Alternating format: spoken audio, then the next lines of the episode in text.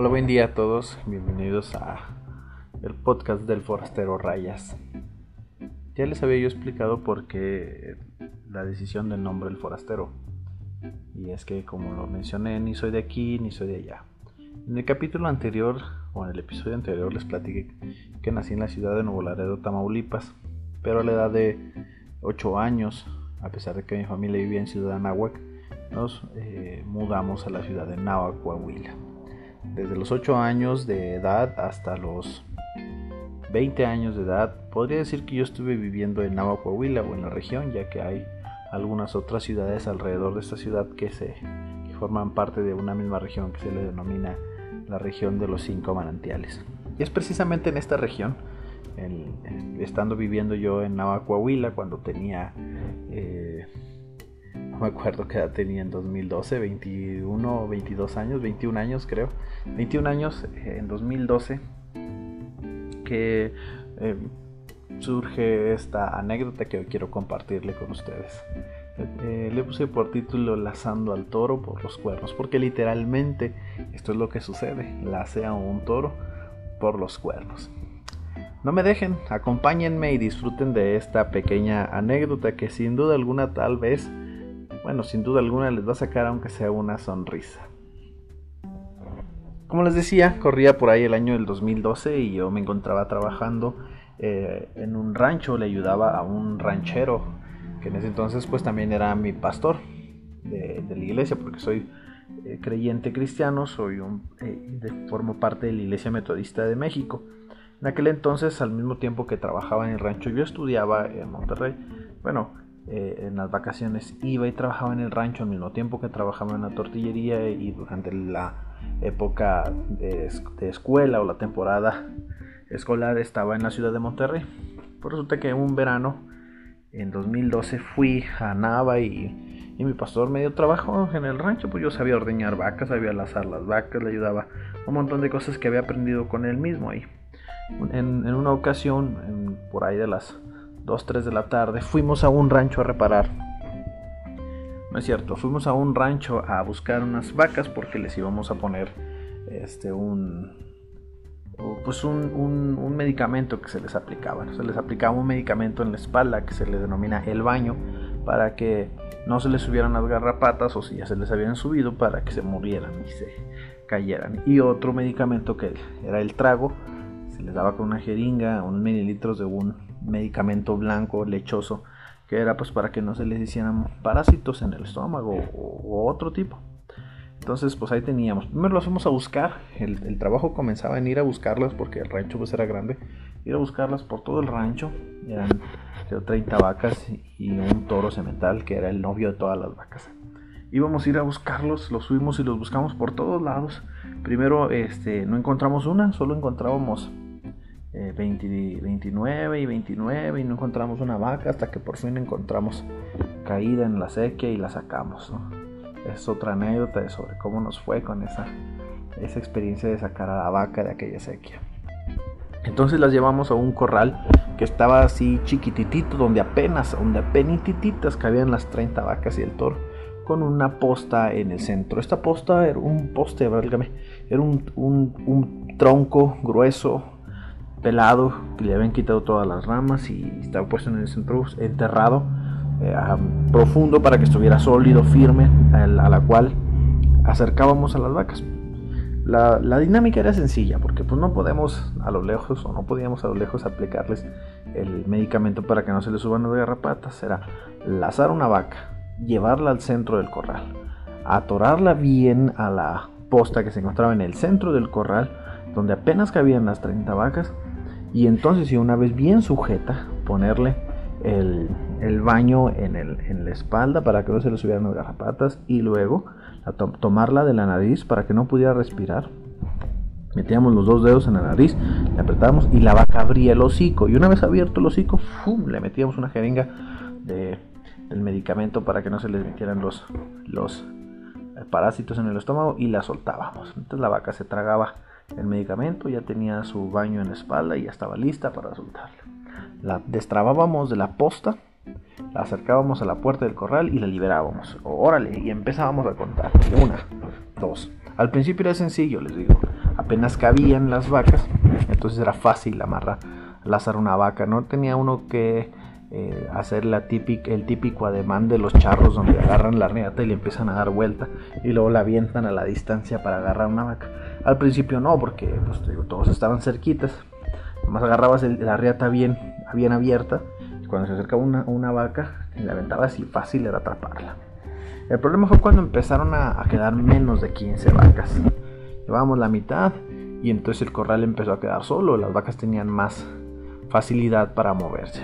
Entre las 30 vacas, les como les comenté al inicio, estaba eh, un toro, un toro cemental que era grandísimo, era un toro enorme con el que ya habíamos tenido problemas porque era un toro agresivo, que había roto una vez una cerca, donde pues era, era rebelde, no era obediente. A ese toro todos le estábamos sacando la vuelta. Nadie quería lazar al toro. Nadie. Em, así es que pues nos dedicamos a lazar a las vacas. Agarrábamos la riata, le dábamos vuelta y hora de lazar. El problema de esta anécdota o el clímax de esta anécdota empieza cuando por accidente lacé al cemental por los cuernos.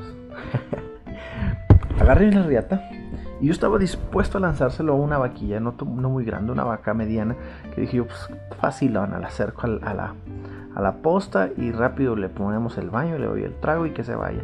Cuando venté la riata, esta, esta vaca se quita. Y no, no es cierto, no se quita la vaca, es al revés. El toro se pone, se atraviesa, viene corriendo y le cae la riata justo en los cuernos y se jaló. Entonces no me dio chance a mí de soltar la riata, por lo cual al jalarse, el nudo de la riata es especial, de que cuando se jalan se aprieta. Al jalarse el toro rápido se apretó la riata. Y no lo solté, primero me puse firme y la reacción primera de todos fue de aja, aja. Entonces yo había quedado de un lado de la, de la posta y el toro estaba del otro lado de la posta. Quiero que se imaginen la escena. En el centro del corral estaba la posta. Yo estaba a un extremo del corral eh, o pasando la posta, del otro lado de la, de la posta. Y frente a mí estaba el toro, pero pasaba la posta. Habíamos quedado yo, la posta y el toro. Estábamos, em, el, megate obviamente pasaba por un lado de la posta, no, lo atravesaba. Pasaba por un lado de la posta hacia el lado derecho. Y cuando quedó, el toro se sintió lazado, empezó a correr en dirección, pues hacia mi izquierda, en dirección a mi izquierda. Vamos a imaginárnoslo así. Yo estoy mirando al norte. La posta está entre el toro y yo y el toro está mirando hacia el poniente. Hacia allá empezó a correr el toro, hacia el poniente. Pero como el corral era circular o semicircular, cuando el toro empieza a correr hacia el poniente, topa o se encuentra con que está cercado y da la vuelta. Lo cual hace que el mecate también le dé la vuelta a la posta. El toro entonces empieza a correr por toda la orilla del corral y llegó un punto en, o iba a llegar un punto en, el que yo iba a estar entre el toro y la posta. Así es que imagínense, venía como una especie de guillotina, serrucho o machete ese, ese cordón hacia mí. Yo seguía sujetando fuertemente el cordón mientras hacía fuerza el cordón contra la posta y el toro lo seguía estirando y el toro venía corriendo por toda la orilla del corral, por lo cual quería decir que el mecate en algún momento iba a chocar contra mí y todos mis demás compañeros se percataron de eso, de que el mecate me iba a golpear y empezaron a gritar, ¡suéltalo! Suéltalo, suéltalo. Pero mi, reacción de miedo me impedía soltar la reata, por lo que pues no, no, reaccioné pronto. El, entonces el toro se acercó tanto, el mecate se acercó tanto a mí estirado por el toro que me alcanzó a golpear. Al momento que me golpea el, riata en el, pues, en el abdomen, bueno, aquí en el costado del, del abdomen, lo suelto. Pero entonces hace una reacción de chicoteo me golpea, lo suelto y la reata chicotea y me alcanza a tumbar y donde yo caigo en el suelo no me explico de qué manera la reata me agarró del pie izquierdo. Se enredó en mi pie izquierdo y entonces el toro me dio una arrastrada. Me agarra del pie izquierdo, caigo al piso con el golpe que ya me había dado también la reata en el costado izquierdo y me arrastra yo creo algunos 3-4 metros, no fue mucho porque solo se enredó, no se amarró, giró dentro de mi, alrededor de mi pie izquierdo, me tiró y entonces cuando ya se desenreda la riata de mi pie izquierdo voy a dar contra la orilla de la, de la, de la cerca y ahí todo empolvado. Yo creo que nunca en mi vida había estado tan blanco, soy moreno, soy de tez morena. Y me levanté todo blanco, blanco, blanco por el terregal porque me quedé todo revolcadísimo, todo, todo, todo revolcado. Y, ven que me levantan, van mis compañeros, corre, corre rapidísimo y me dicen, oye, ¿estás bien? ¿Estás bien? Y me levanto así medio amensado, atontado y les digo, sí estoy bien. Entonces ya cuando les dije que estaba bien, todos los tres que estaban ahí conmigo soltaron unas carcajadas y, ah, ja, qué menso estás, qué tonto debiste haber soltado la reata de inmediato que el toro la había empezado a estirar si creíste que no ibas a poder o debiste haber estirado pronto al toro hacia la posta para sujetarlo. Pero pues me quedé quieto.